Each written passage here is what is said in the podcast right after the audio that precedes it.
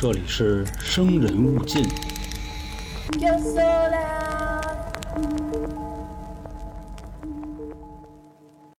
今天呢，给大家带来的这个案子啊，什么像的呢？它属于是这个离奇悬疑加点情感像，嗯其这个烧脑程度呢，在我讲过的这些案子里边啊，是都能排得上号的。跟佛罗里达不养闲人那差不多了呗，都。呃，不养闲人那是有活儿，哦这个是是很悬疑，对，哦甚至说呢，这个案子比很多的这个犯罪推理小说还要精彩。扬我国威也是，还是咱们国产的，你知道吗？至于说呢，这个案件的细节啊，在开头我就别说了，因为说呢，一说就剧透了，就没劲了。哦啊，主要呢还是这个我们仨人啊在一块儿录节目，跟我原先单人他也不一样，互相大家聊天的时候这刨活儿他刨的比较厉害，嗯，对吧？就很尴尬。主要没剧本儿，是是是，瞎写一个。对，也也不怎么照着念，你知道吧？我只能说呢，就怎么开头啊？就这个案子从发生到警方去调查这期间啊，证据链条相当的完整，但是呢，就差这个杀人动机给嫌疑人定罪。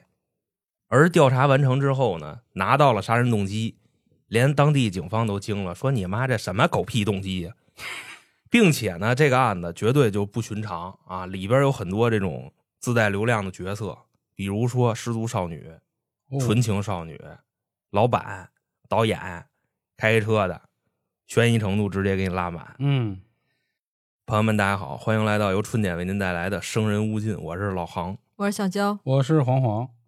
然后这次是咱们犯罪纪实春节前的最后一期啊，然后提前也跟大家说一句过年好。其实我们后来在每一期底下都说过年好了，这都都龙马精神。对对对，每嗯期龙马精神。然后我们春节会休息一周啊，大家多理解。哎谢谢各位。对对对，谢谢各位。大家都休息休息。对，都休息休息啊，然后就一周啊，放心放心。然后另外那个上期节目啊，跟大家说也挺逗的事儿，因为上期那个节目号称是目前本台最葛的一次案件，啊就是雇凶杀人，结果接单的是一个大学毕业生啊。然后当时呢，老杭用的方式呢是带入了我们每一个人。结果大家知道我在回复评论的时候啊，所所有人都在那说啊，这个娇姐不错啊，什么三儿不错，那谁不错，老黄操蛋，回的我叽撩叽撩的，你知道吧？我每次都得琢磨一下，哎，嗯怎么着？这不怎么又骂我呀？后来一想，哦，不对，说案件的啊。但是我觉得挺好玩的啊，大家也喜欢这样的形式，就不白做。行，那我就不多说了，咱们来进入今天的这个悬疑排上前三的这个案件。前五吧，前五了啊前五，前五了前五。啊行毕竟我给这个李昌钰昌哥咱们留点面子啊，行行行，咱们直接进故事。说这个事儿发生的时间啊，离咱们也不算太远啊。这个十一年以前，啊，二零一三年的三月份，嗯地点呢刚才说了国产的，具体一点啊，陕西省西安市未央区，嚯，对，精确到区就可以了。好地儿啊，这个呃，不知道有没有住附近的小伙伴啊？啊听故事听自己家门口来了？有，，咱西安听众不少呢。而且未央区的也不少啊。嗯嗯，我，当时有一个姑娘给咱们寄的那个，就那好吃的叫什么来着？皮儿面还是什么面皮儿吧？啊，就是又是皮儿又是面啊。没活儿还。啊，是是，我倍儿棒那个啊。那这个故事的开头呢，咱们还要从一位阿姨说起。西安的一位阿姨啊，说这位阿姨呢姓夏，他们家呢在未央区有一套回迁房。当时说呢，这小区啊也是就刚建起来没多长时间的，外加上这房也闲着呢。然后这个夏阿姨呢就把这套房给租出去了。租她房子这个人是个女的，岁数呢也不大，二十多岁，长得啊骨裂，呃，用一句成语来形容，那就是又狗狗又丢丢。又是成语啊，呃，就就你就说那意思吧啊，嗯写不出来的成语。嗯而且呢，这个不是本地人。夏阿姨呢就说啊，说这姑娘挺扣音啊，好像是那会扔啊，啊，明明白什么意思安徽人啊？行行行，挺好，那会扔。临交房的时候呢，也是跟这个租客说了，就千叮咛万嘱咐，说姑娘，我这个可是新房，你可千千万万不能给我霍霍。嗯或者说呢，给我往这个屋里招乱七八糟人惹事儿，啊，反正就说那意思啊，嘱咐了好几遍懂，爱干净人，啊、对，对吧？或者说就是心疼这房。嗯然后姑娘呢也说说阿姨您放心，咱们不能够，我一个小姑娘我能惹什么事儿啊，对吧？然后就这么着，这姑娘呢就住进去了。当时的时间啊是二零一二年的十二月初，就是二一二年年底啊签了一份合同，房租呢付了三个月的。然而呢，这个时间啊，到了二零一三年的三月份，这不就交该交房租了吗？嗯夏阿姨呢就给这个女房客啊打了好几个电话，然后这电话呢怎么打一直就不接，去房子那儿敲门去，那里边也不开。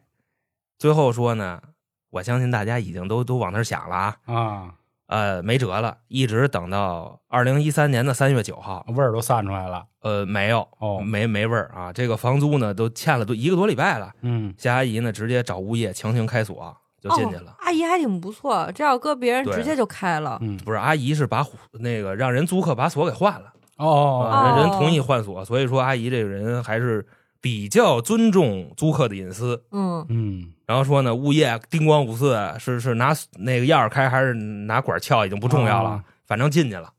进去以后，他妈老太太魂儿差点给吓掉了。嗯，那女租客死她屋里了，怎么死哦的？你听着啊，阿姨呢这就报案了，然后一边哭一边跟那个调查员就说了，说出事了，我们家死人了，成凶宅了呀！对，你看你这又把活刨了，你知道吗？我跟这儿还翻一包袱呢。这人这人都死了，不叫凶宅吗？人对面当时警察就问他说：“那租客死了，你哭什么呀？”阿姨说：“操，我房完了。哦，”对，就这么个意思。然后没过多长时间，调查人员到了，嗯那说呢，这个屋里长什么模样呢？就是你刚才问的，他怎么死的，是吧？嗯，首先说卧室里边，赫然躺着一具女尸。哦这个尸体的上半身呢，穿着穿着衣服呢，哦，下半身是光着的，手被绳子反绑了。嗯什么叫反绑呢？就是捆在后边了，那么一模样。脸上呢缠了好几圈那种宽胶条，就给闷死了。说白了，同时呢，这个大腿根儿的位置，还有床单上的位置，发现了这个狗怂啊，啊。这个大家如果不明白什么叫狗怂啊，精华液 精斑，精斑啊，小蝌蚪儿，对，小孩子。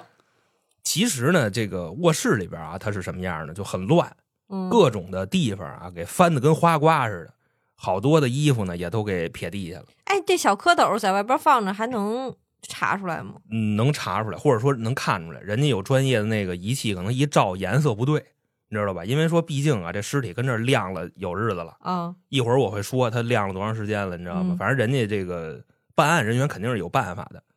然后说呢，死者的钱包、手机这些东西都被拿走了，因为在那个屋里边并没有找到。但你说一三年了，这人能没钱包没手机吗？人民嗯他没钱包，他也有手机呀。嗯，所以说肯定是被人拿走了。这个就是案发现场的一个大概情况，然后人警方那边得出结论了，这应该是一起什么呢？就是抢劫、强奸、杀人案，占全了。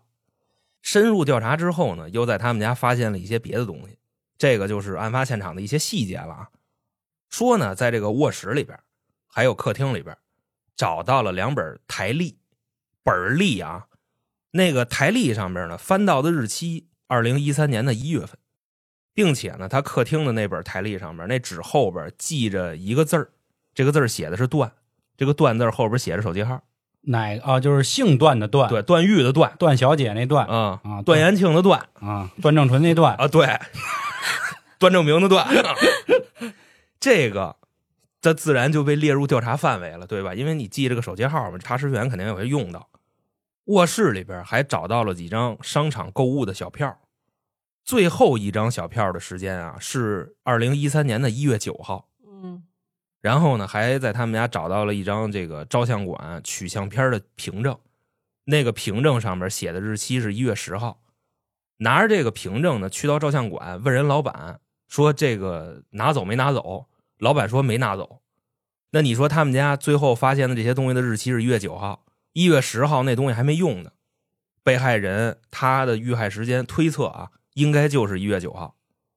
那照这意思来说啊，现在的时间可是一三年的三月，月对，这尸体跟这晾了俩月了。但是呢，就是说这尸体啊，并没有烂的那么透，为啥呢？因为说这个西安的气温啊，跟北方气温其实差不多的，因为人家就属于西北嘛，对吧？冬天也挺冷的。这个罪犯呢，在杀完人之后，把他那屋窗户都开开了哦，啊，对。两味儿，而到了这个算怎么说呢？就是他要控制温度。三月初的时候也没有那么暖和，嗯嗯外加上呢，他们家那栋楼啊也挺阴的，楼层还高，所以说呢，这个尸体并没有烂的那么厉害，就是有点轻微的味儿，也没招虫子。最后说呢，在这个卧室的床底下，就床头那位置，发现了一个小闹钟。大概呢，那小闹钟就是什么呀？就过去那种小表，一个手掌心儿那么大。这个闹钟呢，它的电池跟后盖都摔掉了，很有可能就是什么呢？就是当时在屋里边这个挣扎的时候，对，这罪犯跟那个被害人在打的时候，给这闹钟划拉到地上了。那你想，电池跟后盖摔掉了，它上面的那个时间是不是有参考意义呢？对吧？上面显示的时间是三点十四分，所以这个时间应该就是打斗发生的时间。嗯那么说啊，这个他那表是十二进制的，你知道吧？啊停在三点十四，就只有两种可能，啊，看不出来是下午还是夜里。对，是凌晨啊，要不就下午三点。那不是写着 AM 跟 PM 吗？他那个表就一个表盘，对呀、它没会就比如会会显示 AM 或 PM 上午或下午你过去用的表能显示那个？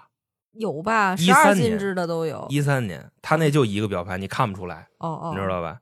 然后等拿到了这些信息，日期呢是一月九号，时间要不凌晨，要不下午，对吧？警方呢找物业调监控去了，谁知道呢？刚到那儿，物业一句话就给撅回来了嗯啊！怎么呢？他们倒没跟人家警察牛逼呀、嗯说我们小区是新盖的，一月份的时候没装监控，哦哦哦，所以说呢，这条道就堵死了。对，还得从这个被害人的人际关系下手。那当时没监控，这个事儿就很恶心嘛，对吧？因为那会儿破案依赖监控是比较多的。对经过调查啊，这个这块简短截说啊，死者的身份确认了，他叫何曼曼，化名肯定是化名，哦哦这玩意儿一般没有用真名的是是，咱得说一下啊。是是是。然后来这儿租房之前呢，他是干嘛的呢？他跟那个阿姨啊，就是千方百计的保证说：“阿姨，你放心，啊我惹不了事儿啊。我好言卖的。他的你你这说话就太难听。你这样问那 他们不误会失足女、是吧？足疗妹，哦，对吧？然后说呢，她还是那种就是特别不正规场所的足疗妹。啊哦，就你你问那个说说咱这是正规的吗？就就放心，大哥，绝对不正规就足 放心知道吧大哥，就足疗那屋连他妈脚盆都没有啊！，对，就差现拿嘴给你洗。你像这个足疗大这个有活的，对吧？它分这么几种场好，玩的这老色逼他都知道那家听案子听的这才是扣呢啊。对，，我跟你说，这常规的谁听不着啊？那那你看新闻去呗。对呀，说这种场一般是怎么分的？就是分九二的、九五的跟九八的，你知道吧？啊，你根据这个号标号去理解，你啊九二就一般就素的，嗯，九五的呢上来给就给你来点小活抓龙筋什么的，你知道吧？就给你就发就龙筋就就嗯。飞飞一管子，啊就这么一个意思。哦。嗯。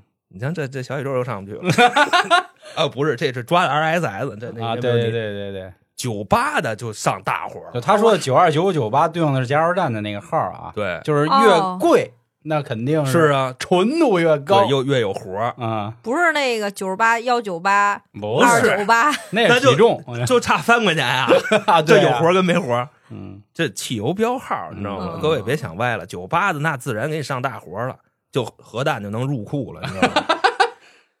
当时说拿到了这个信息之后，调查人员就非常头疼，为什么呢？就是因为他就从事这种行业的人，人脉关系都会特别复杂，嗯，也不好查，对，还可以去店里看一下当天接客的是谁呀？不知道他是哪个店的呀，哦你，知道吧？没工夫，他这种是怎么查出来他是就足疗妹的呢？嗯，之前还上歌厅当过小姐，嚯，当小姐的时候是有备案的。对对对，你哦明白这意思吧？对然后呢，外加上说，也确实调查了他的这些一些客户。对这块儿给大家科普一下啊，就是公关小这种陪酒妹是不违法的，倒酒犯罪。对啊，为什么倒酒为什么？就比如说您举报了啊，说这个哪儿哪儿 KTV 春点夜总会吧，嗯，他们有这陪酒妹，你去举报了之后，人家工商也好啊，公安也好来了之后，就罚老板，就罚娇姐。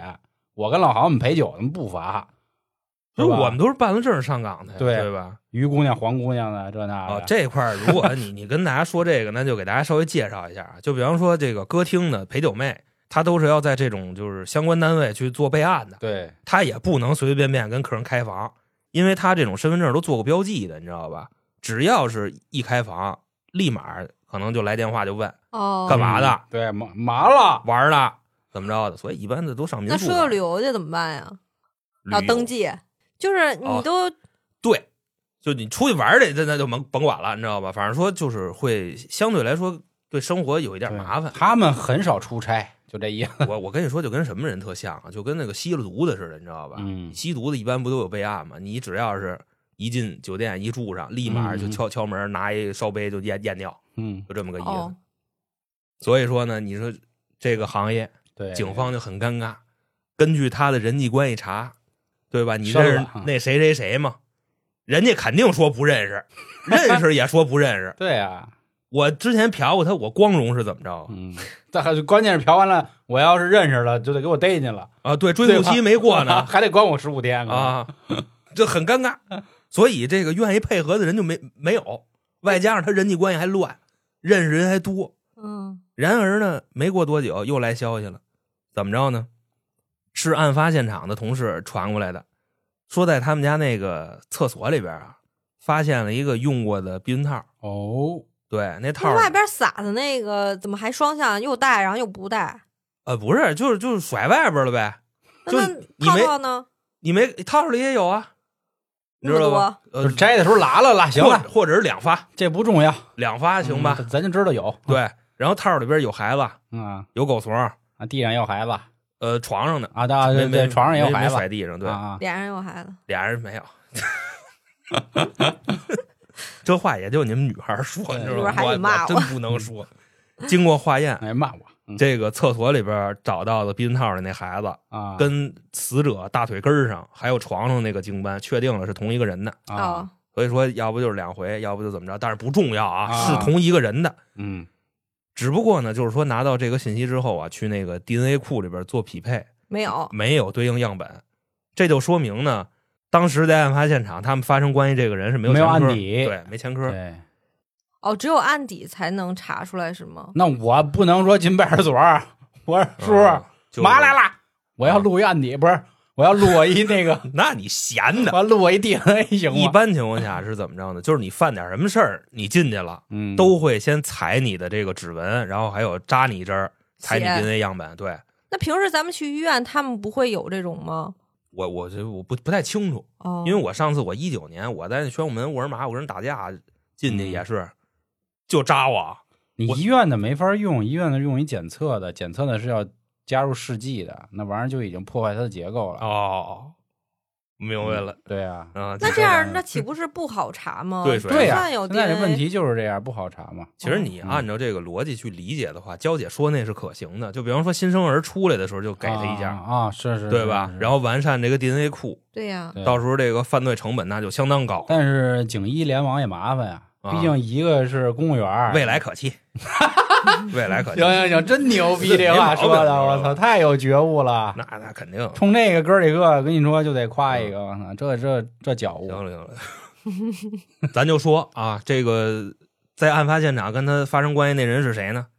跟前面那本儿历上发现那电话嗯，对上了。老段，对，老段，就根据这个查，很很快确定了，这老段呢叫段刚，男的叫刚哥啊，刚哥，啊，一九八一年生人，然后西安本地的。他什么情况呢？家里头啊，结婚了，有一儿子。那他狗怂出现在这儿了，对吧？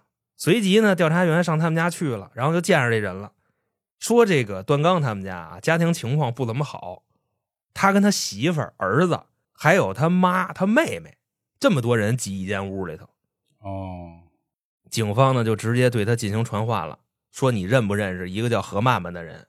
段刚当时在屋里，别别别别，别说别说，啊，咱外边说去，外边说去啊，我回去跟你们协助调查啊，怎么的？我媳妇在屋里呢，明白吧？哦，对，他媳妇说谁呀、你你你甭管了，你甭管了。调查员说：“那别客气了，那咱走吧。”等到了警局之后，段刚就说了，自己跟何曼曼啊是这个朋友关系啊，并且呢，到现在已经两个多月没联系了。最后一次见他是一月份，两个人呢还这个滚了个床单儿当时呢，这个何曼曼跟段刚说啊，说让他过来一趟，然后说咱可能就打个友情炮。段刚就去了，也假的吧？不是假的呀，那肯定花了钱了。你就往后听，哦，然后呢，就等于段刚直接承认了案发现场发现那点 DNA，这这就是他的嘛，对吧？嗯嗯然后警方就很好奇，就问了，说你们是怎么认识的？段刚呢就说了啊，时间大概是二零一二年的十二月中，也就是案发的两三个月以前吧。那次呢，有一天晚上八点多，自己在路上开车，然后就碰一漂亮姑娘，招手拦他的车。这姑娘呢就是何曼曼，然后当时还拉着个行李箱。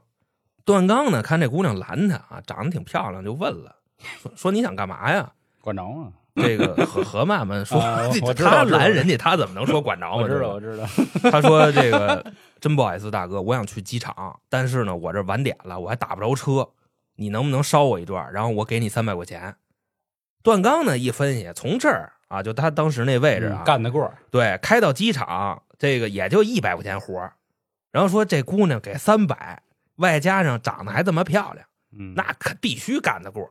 于是啊，就玩了一把黑车，把人拉到地方了。他不是开出租的，也不是开黑车的，嗯只不过呢，就是人出这价太合适了。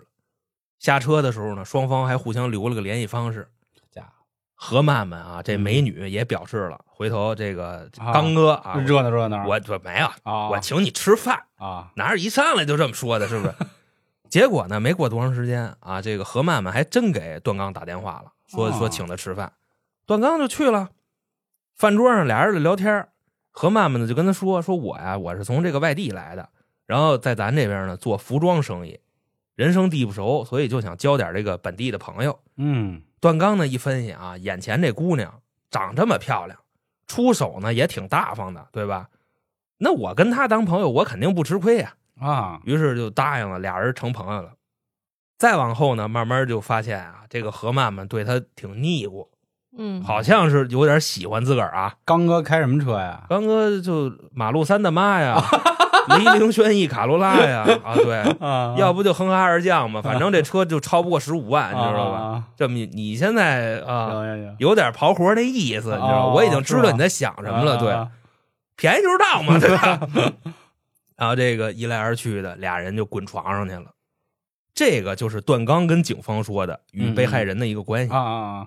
警方呢听完之后就觉着，如果是这种关系的话，段刚没有理由杀何曼曼，对呀，因为说你一个有妇之夫，嗯。你跟他干这事儿，他呢也没威胁过你，是吧？就告诉你媳妇儿什么的，查那个俩人的手机呀、什么这这没有查段刚的啊，那查什么通话记录，说没有类似威胁的信息，嗯，就这么个情况。谁这还留着这短信啊？也不一定，人家上那个删了也能调出来。对，哦，嗯你知道现在我跟你说逮嫖娼都都怎么逮吗？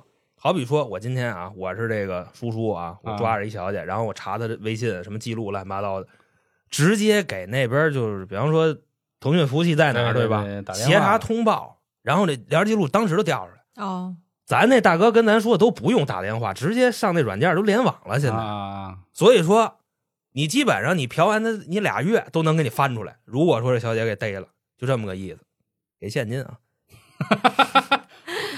哎，别别别别那个什么啊，啊啊，瞎聊，你瞎聊到时候吃瓜唠，对吧？是是，咱就老老实实做人，啊这就可以了，不要犯罪。本本分分做事？因为是前两天不是刚，也不是前两天，头一个月吧，有一个百万级的主播打假的，就因为他在那个直播间聊过去自己嫖娼的事儿，然后给他封了嗯啊，啊，哦，就这么一人。主要那人就是他树的敌人也多啊，咱这么说，嗯我反正我也挺他妈膈应他你的。嫖了吗？我没有啊，哦，我都是吹牛逼啊，对吧？对啊我这嘴那整个就是那澡堂子水，对啊 黑什么往外搓什么啊，不是洗脚水，都一样，都一样。那澡堂子水比洗脚水脏多了，可啊哦，都搓那泥儿是吗？那多少人呢？脚丫子对有泥儿啊？啊做播客的嘴，澡堂子水嘛，对吧大？哥了，呃，接着说啊，嗯，就是这个何曼曼并没有威胁过段刚。警方呢，当时听到这儿一分析，那干了，没有杀人动机。但是呢，这个案发现场留下的 DNA 确实就是他的，对呀，而且还光着呢，那很明显就是他干的。而且那尸体什么样呢？胶条捆脑袋上，手反绑着，你知这不是？玩那什么 SM 吗？不像，但是你 SM 这怎么不像问啊？玩黄窒息啊？问黄呀，窒息拿胶条捆啊，胶条拆着多费劲啊，有可能。是吗？但是听这个说法，感觉他们应该玩不到这儿。黄爷都玩保鲜膜，对，他刚才为什么问人家开什么样的车，你知道吗？嗯因为说玩这个的人一般情况下都都哦小资，得有点见识，对啊。那女的有见识啊，男的只是学呀、照样儿画样啊。是你要这么说，所以我刚才说嘛，也有可能，嗯，但是一般来说不至于对。那你还没没没说完呢，先分析上了，啊。对吧？就所以说，段刚在一月九号下午的时候，他在这个何妈妈的房子里，哦，随即呢又问他说：“你几点走的？”段刚说：“我下午三点多走的。那这点儿又有点儿快对啊对呀呀，是吧？三点十四对嘛啊，，哦，对，你们打什么那什么的时候，把那个就打碎了呢？”嗯，哦，对呀对，也有可能。哦，就是玩的时候给葫芦地下去了。对呀那他们玩太嗨了。警方又问呢，说：“你后边你又找过他吗啊？”，段刚说：“没找过，因为说联系不上了，估计可能是快过年了吧，因为哦一月份嘛，说回老家了。”家走了，所以说我也没当回事儿。你找不着他了，回家找媳妇儿去是吧？嗯，这样也挺好，对吧？蔫悄的我走了，正正如我果你悄巴来，蔫儿蔫儿巴的就来了 啊！我嘚了吧瑟的招手啊，墨迹西边的云彩。我媳妇儿也不知道，对吧？我跟外边又就玩这么长时间，走了走了吧，也没吃亏。他就是这么想的。然而呢，等这个段刚交代完了他跟被害人的一个关系以及这个来往之后啊，警方又在他车里边找到了一捆绳子和一捆胶带哦，啊。然后呢，找着这个东西，他那绳子跟死者绑手的那个那是一套，嗯那胶带跟死者缠脑袋上的也也是一套，，对，也是一套。嗯，工具到了，解释一下吧。嗯，段刚呢说这俩东西都是何曼曼买的，哦放我车上的。说至于为什么他给我这玩意儿干嘛使，我也是真不知道。嗯说可能是为了以后搬家方便吧。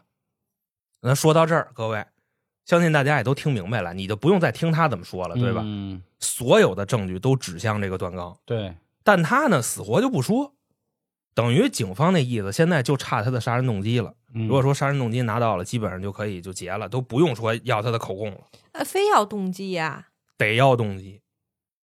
那我预测动机不行吗？那不行，那公检法能那么干？这就叫欲加之罪了吗？哎呀，可是物证就是人啊，没有人证哈。嗯，哦，也不一定非得有人证，你知道吗？这就像有好多案子，最后啊，只能给你定义的是什么，就是毁坏尸体，是是这个叫对对对对，或者是抛尸，就这人可能不是你杀的，但是你可能参与了这个运送尸体啊，是吧？这个埋尸等等妨碍尸体合法下葬罪。啊对，啊那那个无差别杀人这种的，我就是就想杀了呗。不不不，他这个不属于无差别杀人，哦，因为说都找着他了，你知道吧？啊对啊，啊，你像无差黄爷属于无差别骂街，逮谁骂谁。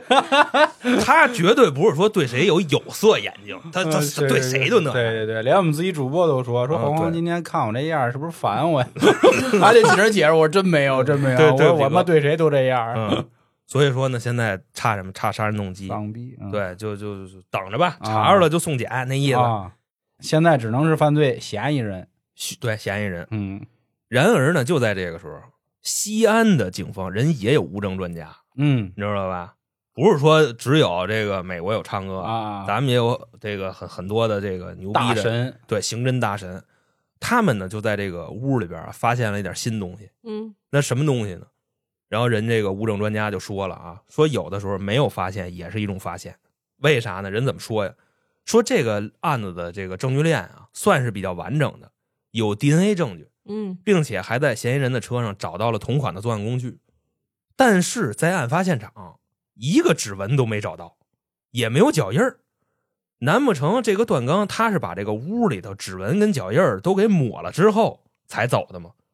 说这个就相当不正常，这个屋里边连被害人的手印都没有，哦，擦忒干净，对，就全擦过一遍。这咋擦呀？指但如果要是擦的话，那那个小蝌蚪也不擦吗？对，人家物证专家就是这么个疑惑，说他连指纹他都能给消了，啊，为什么他能把狗怂这么重要的证据留在案发现场，对，然后还把套扔那儿了？嗯那要是这样的话，反侦查能力这么强的一个人，对吧？这么加小心，啊，按皇上那意思，得加小心，对他能这么大意吗？嗯这不扯淡呢吗？嗯还有就是啥呢？案发现场啊，女性死者这个头上缠着的胶条，手被反绑了之后，按娇姐刚才的意思啊，嗯不一定是强奸，人家直接就给你判定了，就是二次这个出现场的时候判定了，这不是强奸。嗯嗯，为什么呢？说那个床单儿特别的平整，说强奸不可能没动静，你知道吧起吧？码脚得蹬两下。对，神仙难那什么打滚的那什么，你知道吗？啊，只不过我就顶多可能好奇这个绳子是什么绳子，胶条是什么胶条，因为一般玩玩的是这种静电胶条，没有然后绳子是那种无痕绳子没有，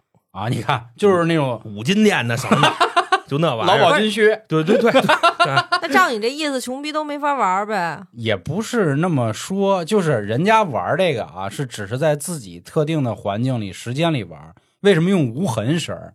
一呢，就是为了别让人发现；嗯嗯，二呢，是不伤害自己的皮肤。因为你想，咱以前看那个刑罚，你做那绳子，那麻绳儿多糙啊，那女的皮肤多嫩啊，那直接给拉坏了。有人不就喜欢在你身上留上痕迹？那痕那也是吻痕，那也不是绳子那个那个痕。那拍打的那手印儿，拍打只是淤血，那他妈那绳子是直接损害皮肤的。你看那节目给的太多了，真的兄弟们，咱们讲理啊，啊这是不是比那就照着念的那啊，个是强他妈一万倍别。老含着继续？对，然后还有就胶条的问题啊，你用一般的胶条，你啊，胶条我明白粘。嗯，是其次是你赶上那毛裂蟹啊，它都给你粘走，真疼。是真疼。嗯，对，嗯而且这个胶条也会有这种痕迹，所以一般来说用那种静电贴，贴起来它也没那么疼。效果他这胶条是直接往脑袋上一圈一圈裹，啊是跟他妈裹保鲜膜似的。当张大民那头呢，啊是吧？但是物证专家给出的结论，这不像强奸。嗯嗯，一个是床单过于的平整，第二个这女的身上没有外伤。所以那意思有可能啊，就是咱现在去去列，有可能真的是可能人玩的就是脏啊，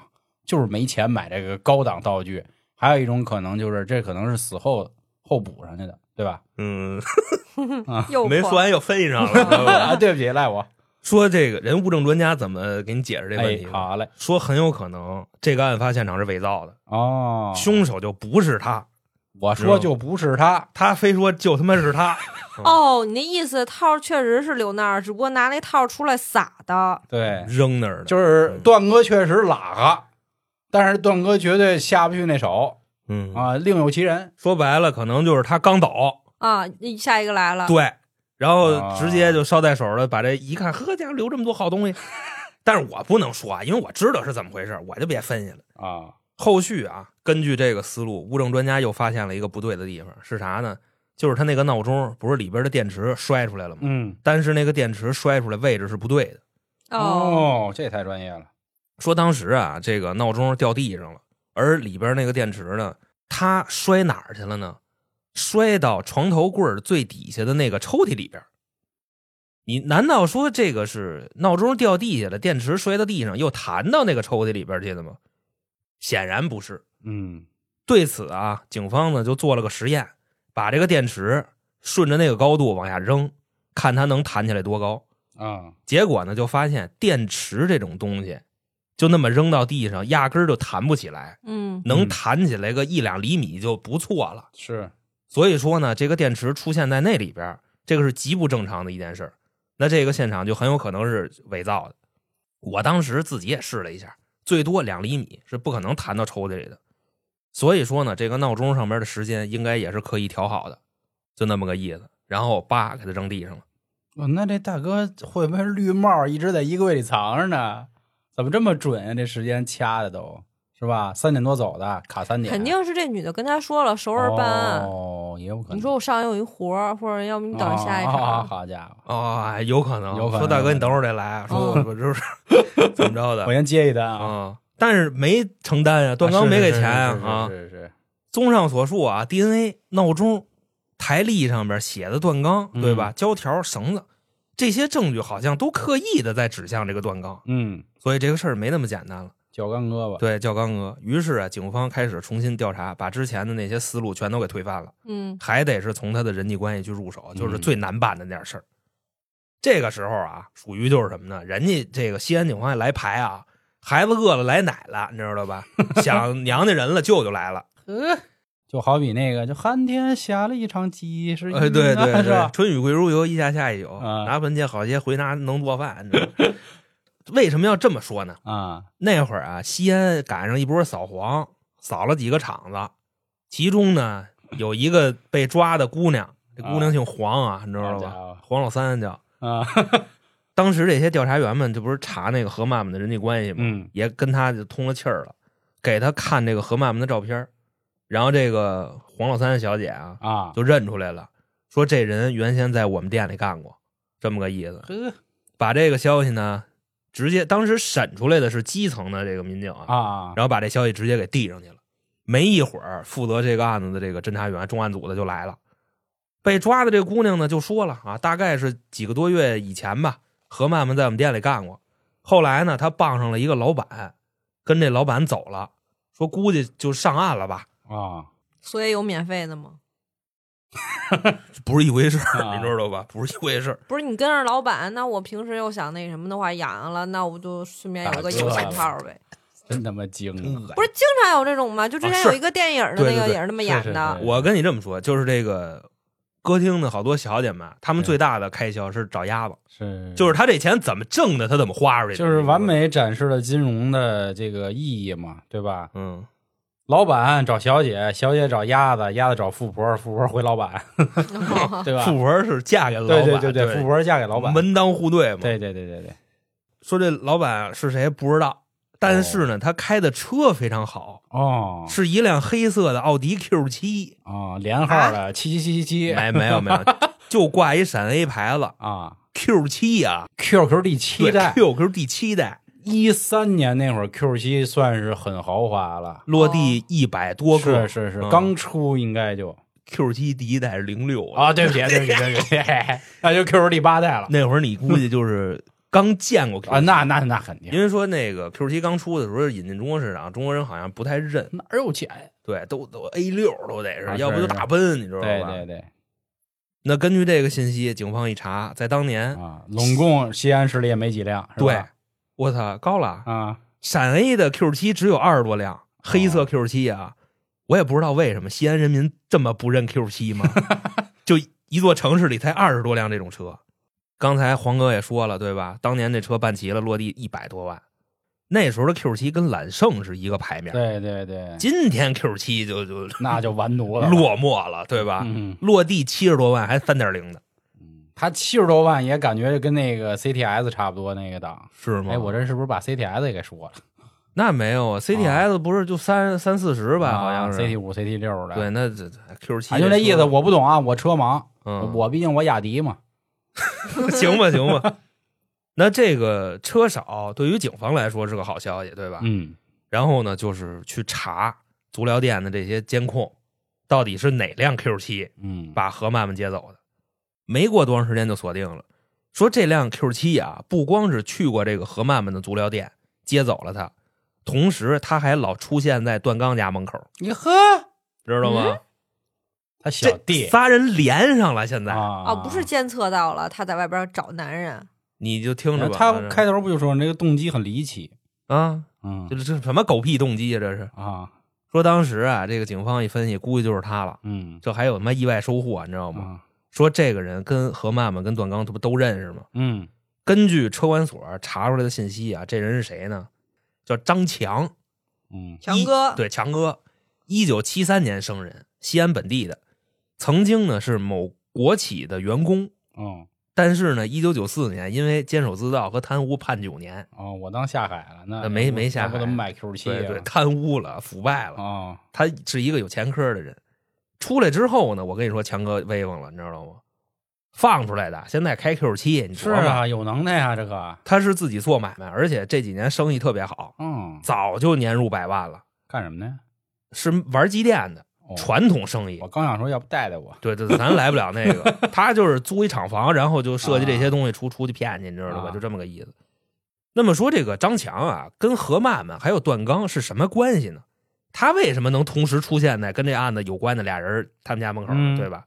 后来一查查出来了，说张强的前女友也姓段，哦，叫段丽，是段刚的妹妹段德利哦好好啊。那意思呢，哦，原先段刚是他大舅子。啊，说这个信息啊，还是张强公司里边的员工告诉警方的。啊家伙，那他们之间又是怎么回事呢？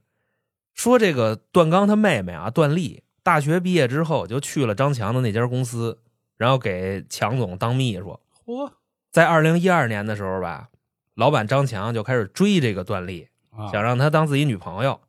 张强呢也跟他明说了，说我这个离过婚，嗯，然后呢我也也是放出来的，但哥有钱儿啊，啊对，然后我岁数比你大十岁，你看咱这事儿能不能成？我早就改好了啊。十岁搁现在那什么都不叫对你像我现在买卖都做到这地步了，那嗯我肯定就是改好了，说咱能不能就啊，是进是，入进入。段丽呢一分析啊，说这人咱得提前铺垫一句，嗯，自幼丧父，哦，从小就缺父爱。那这一拍即合呀，对啊慕强嘛，现在有一个大自己十多岁的男的追她，这不就把这缺的父爱给填上了吗？嗯那叫爸爸叫的都他妈大哥，大哥，大哥，这里没人那姑娘的事儿，你知道吧？哦别别糟践人家啊！不，我就那么说嘛，就感情里，姑娘听着打你丫不是人感情里女孩叫男孩爸爸很正常嘛，啊，是，确确确实 确实对吧？啊，谁我叫你爸爸了？我表达的是什么意思呢？就是绝对有人叫了。大哥是他他妈一堆规矩的，你知道吗上学的时候就就叫爸爸，人家男孩也有叫女孩妈妈也有，我就喊妈妈。你管人叫妈妈了我缺我缺母爱，我喊妈妈。你看恒哥就喊妈？，对我媳妇比我小六岁，喊妈妈，怎么了？你看看 怎么了？丢谁人我了？丢谁人？你看看，你看你妈的，我就干点这这讲点故事，把家里这臭底儿全说出来了。我就咱就说那意思啊，属于什么呢？把他缺的这父爱给填上了，同时嗯人家是标准大叔，对，是他老板，多金对，有脑子也有钱，嗯对吧？所以答应在一块儿了。这块儿不提倡啊。其实有的时候这男人一旦就是就进去过，出来还牛逼了，其实还加分儿就是完全诠释了一个成语“浪子回头金不换”嘛，对啊吧？以前咱小时候看的那个电视剧，孙红雷演的叫《半路夫妻》，嗯，他就是出来了，管军对对对对对，他跟那个那胡小玲，对对对，嗯女警察嘛，对对对不一块儿也能进屋进屋吗？嗯，而且我觉得是什么呢？就是他这人绝对就不是有钱这么简单，肯定有本事。零二零三年放出来的，对吧？嗯，经商这些年 Q 七开上了，你有这能耐吗？有脑子。我没有，咱咱俩那会儿在一地儿上班，咱俩一月三千不是千。零二零三啊哦，零二年我那年才十二岁，零二年我我十岁，我十岁，你十二啊？啊对你六年级，我他妈四年级，还还他非典那年放出啊，来的。对对对对，然后说呢，这个段丽就同意了，然后他们在一块儿了啊。官宣之后，张强还给段丽在西安花四十万买了一套房，写的还是他的名儿。原本啊，就是这个事儿，他进行的这不很顺利吗？嗯可是段丽他们家母亲还有哥哥不同意，哦，这个段刚就不同意，知道吧？哦，那意思就是什么呢？我们家的女孩子找对象不能光看钱，啊，还得看人品，也得看条件。啊，人品呢，自然就不用说了。嗯，张强是放出来的，嗯所以直接就给否了。哦，未来孩子，你跟他他妈考不了公务员，大哥，你知道我吗？挣好几百个，我还当公务员去 万一呢？啊？行行行，对？吧？这个人各有命嘛。嗯，说他条件也不行啊，他比这个我妹妹大啊十岁啊，大十岁儿，他还离过婚，所以边这个家里边都不同意，坚决反对这门亲事还是那会儿还是比较保守啊。是你说现在也一样，就是家里的父母肯定会想着以后我家里的孩子要过得好，因为你毕竟有前科，就认为你肯定犯过罪或者是干过什么事儿。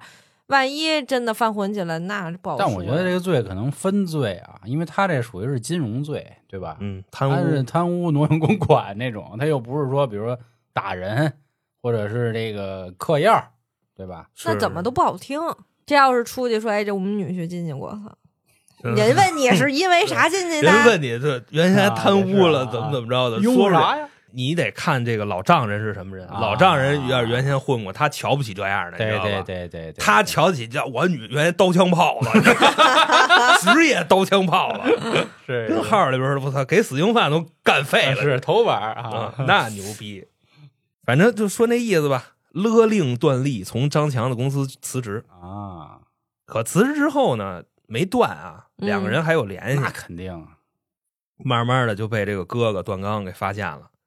段刚发现之后，把他妹给打了，嗯嗯，说你要是再敢跟这个张强来往，你就没我这哥，就很符合这种家庭的这种男的做得出这种傻逼事儿。我跟你说啊，真嗯的各位，就说到这儿，我就觉得他这哥就他妈那么不是东西，你知是道吗？是是，要求对方的人品，嗯，他自己人品好，你知道吧？嗯那何曼曼认识他之后，俩人玩没玩？嗯出轨没出轨？嗯自己玩挺好，要求他妹妹对象人品好那就是严于律人，宽以待己。啊。对嗯我跟你说，就真的就就包括就这满嘴仁义道德的朋友们，你们生活中遇上这样人，他妈的嗯躲还远点儿，嗯，喜欢听这样的。嗯见色不迷摸不着，知道吗？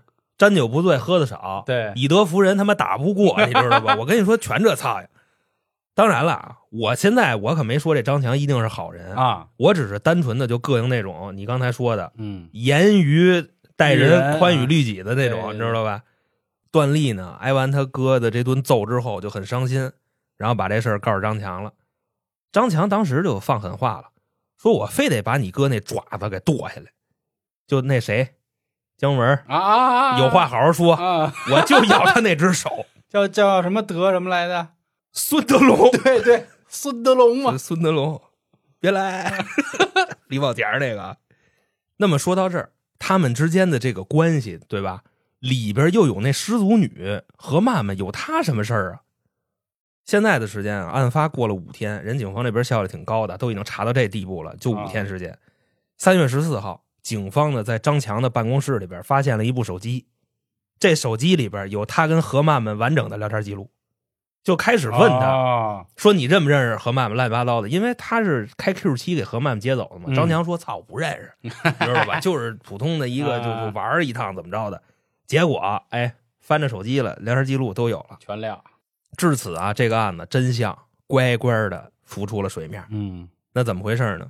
就因为啊，这个段刚打了段丽，张强怀恨在心，这块都是名字。我我再怎么说啊，嗯因为这个大舅子把妹妹打了，妹夫怀恨在心。啊，当时他们不是这种关系吗？于是妹夫就决定报复他这哥。嗯那怎么报复呢？对吧？你不是他妈人品好吗？那我就他妈考验一下你，哦我测试一下你的人品。哦，就就找的那个何曼曼，对，给他钱，然后说你去勾引他，是的要么没事儿哦大街上拦车拦上他那车哦啊，对啊。所以说说到这儿，各位就得琢磨一下，您这个马路三大妈凭什么这年轻漂亮小姑娘就那还要给你三百块钱，还要倒贴，这块儿我觉得都正常，就包括说这个段刚长得，你知道吧？反正也不是那么有样儿，啊啊啊，就普通的那个打扮。啊就杨哥是，我也挺纳闷儿。你说没事儿弄友情，那你说找一个岁数那么大的干嘛是？是其实岁数也不大哈。他就是比何曼曼大十来岁儿吧？啊，哎呀二十多找三十多的，对啊，人家小姑娘那么漂亮，然后他那个座驾，对吧？咱就别说嗯别的，啊，对呀，就冲那个座驾，然后包括这个人还打他妹妹，就等于说这个男人的人格魅力其实是没有什么的。你就说这个何曼曼为什么就要跟他傍？我认识，我多认识点本地的朋友，我发展发展人脉，我认识这样的，是啊，这不就普通的不能再普通的一个人吗？嗯对呀，还得请他吃饭。所以说大家也得琢磨一下，便宜就是当，对吧？对对嗯对，为什么找你呢？是吧？对因为我有魅力，有些人不就这样吗？肖肖爷这样，这哪的，对吧？所以一勾搭他，肖爷说点傻话，然后就怎么怎么着把电话本一炸，就骗他十五万。就那啊意思 随即啊，二零一二年的十一月底，这个是案发前的三个多月啊。嗯张强呢去了一个带大活的足疗店，站门口问人家说：“你这正规吗？”人门口小妹儿说了：“大哥，你放心，绝对绝对不不正规啊，正规。在门口就能这么说，呃，就那意思，问嘛，对吧？正，规吗？嗯你说我正规，操，正规谁去？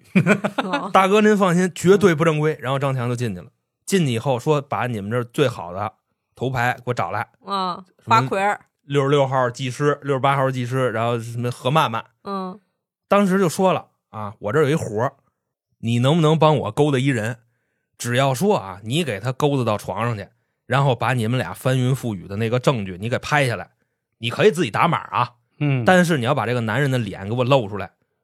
这件事儿成功了，我给你十五万。嚯，对，给了一20马路三大妈，你知道一三年对十五万，啊？那会儿十五万添点儿你能买凯美瑞，对吧？相相对凯美瑞嘛，嗯对吧？嗯，何曼曼一分析，这事儿太简单了，对呀，太容易了呀，勾搭个傻老爷们儿崩锅，那但凡丫是男的，绝对没问题。于是呢，就答应了。那也不至于杀人家。你听着呀，这到底是为什么？他为什么会死？张强呢就把段刚的资料给这个何曼曼了，嗯，同时呢做戏做全套，因为说你不能让段刚知道她是个失足女，嗯，你得给他包装一身份，对吧？演良家才有劲呢。我跟你说，这男人都一操性，你知道吗？拉良家妇女下水，劝风尘女子从良。是 所以说呢，这个段刚说我倒要看你上不上套。完事儿呢，就先把一部分钱啊给这个何曼曼了，在未央区给她租了套房，就是咱们开头说的夏阿姨的那个房子。嗯这姑娘一来啊，挺扣印，不是本、啊那个本本地人啊，嗯那归人。半个月之后，二零一二年十二月中，何曼曼拦了段刚的车，给他三百块钱，带他去机场。哦，此时此刻，张强的车就在后边跟着呢，在监视过程中嗯，看一满眼，那我以为准备一会儿再拉回去呢，没啊，对对对，就是拉回去了，就走一场嘛。对，就就是拉回去了，人根本没去外地。嗯再往后呢，你包括什么吃饭呀、往床上勾搭、打友情炮什么的，这都是张强指挥何曼曼干的。嗯直到说呢，到了二零一三年的一月九号，嗯张强呢指挥何曼曼说：“你啊，把这个段刚约过来，并且呢跟他发生关系，再偷拍，保留他用过的那个避孕套。”狗怂、哦说：“我只准备就套路他了。”完事儿之后呢，段刚这不来了吗？嗯叮咣五四一顿崩，崩完人走了。张强呢，现在就告诉何曼曼说什么呢？你的这个任务最后一环已经完成了，嗯我一会儿过来把钱给你送来。嗯殊不知啊，一会儿张强来了，何曼曼才了解到他才是这整件事的最后一环。为啥呢？张强他这个事儿是怎么设计的？他是要弄死何曼曼，嫁祸给段刚。嗯所以说那个证据链那么完整，是这么个意思。干嘛要那么复杂呀？要不警察说这事儿杀人动机是狗屁呢？你何必杀人呢？就嗯就压破坏家庭就完了。疯了，你知道吧？啊，这件事儿打根儿上就是这么设计的。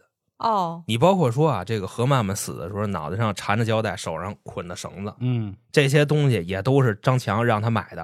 啊，然后呢，自己拿家一半，给段刚车里放一半。嗯嗯然后这件事比较讽刺的是什么呢？何曼曼亲手买了杀死自己的东西啊，啊，那绑是谁绑的？绑张张强强绑的。先勒死再绑啊，哦，勒死。对啊，哦就这么回事儿。或者说拿胶条往脑袋呱呱一套，你看过那《边境风云》吗？嗯，有人拿那胶条那么缠陈荣廷，嗯陈荣廷那个演员叫高叶啊，哦，嗯，当时红雷不说了吗？对对对，都要急了嘛。啊，说这个海报上为什么不能有他？对对吧？说高叶因为这场戏差点累闷死，嗯这案子整体就这么回事不得不说啊，就是他这案子能破，西安那物证专家相当嗯，的啊是他起到了决定性的作用。人就说了，案发现场能找到什么很重要，同样呢，没发现什么也很重要，嗯因为没有指纹，没有脚印儿反侦查能力这么强的一个人，对吧？刚才娇姐也想到了，嗯怎么可能把狗怂留在案发现场呢？那在这个故事的结尾，刚才咱俩骂了半天他这傻逼哥，嗯这会儿咱俩也打脸了。哦怎么回事呢？说本案的始作俑者张强，他嫁祸段刚，完全是为了打击报复，嗯不是说为了追求段丽扫清障碍。为什么呢？说张强有媳妇儿有孩子，除了段丽之外，他还有好几个情妇。给这些人买房呢，也不是说我多喜欢你，多有诚意，嗯，就是我单纯的有钱。我就就是喜欢炫耀。对我，啊我买就买了，我妈不心疼，嗯四十万花就花了，我一车一百多万。哎呀，对呀，那家里不同意也很正常呀。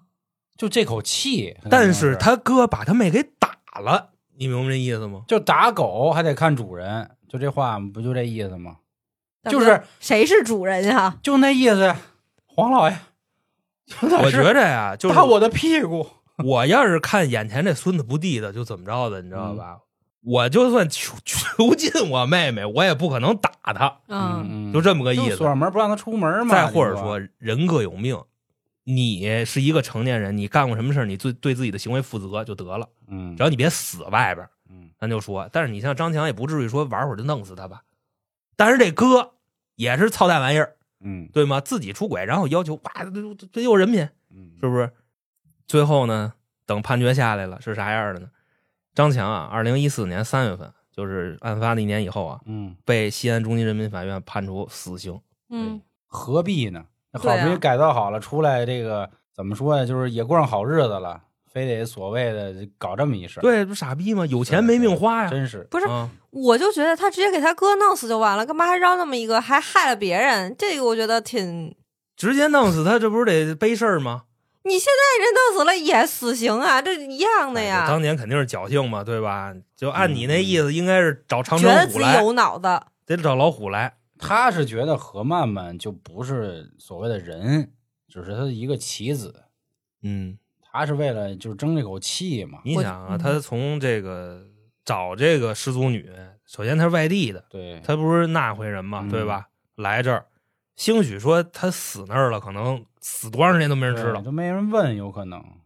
他开始啊，还以为这何曼们是付了一年的房租，谁知道人就给仨月，嗯，这整整体就这么回事那你说最后利益拔高了是吧？朋友们，别瞎玩别，别拔高，别冲动，好吧？别拔高了。嗯，合着段大哥啥事儿都没有呗那，当然了，他有什么事？他除了就是家里闹腾点儿他顶多就是道德上的谴责嘛。啊，这现在对他这事儿，全国人民都知道了啊，是是是嗯啊，他他他跟人玩，啊出轨然后被他妹夫套路，啊，对，对差点就那什么，然后他媳妇儿也肯定知道他出轨的事儿，因为这事儿操咱都知道了，他媳妇儿关键是他还 享受了呢。我觉得他 啊他倒合适嗯了，跟一美女是吧？还所以说这郑强是不是有点脑子有问题？对对，他就是脑子有问题。就这样吧，这个都不提倡，还是老老实实做人，踏踏实实做事，没毛病啊。嗯，行，那春节前最后一次犯罪纪实案件啊，就跟大家说到这儿。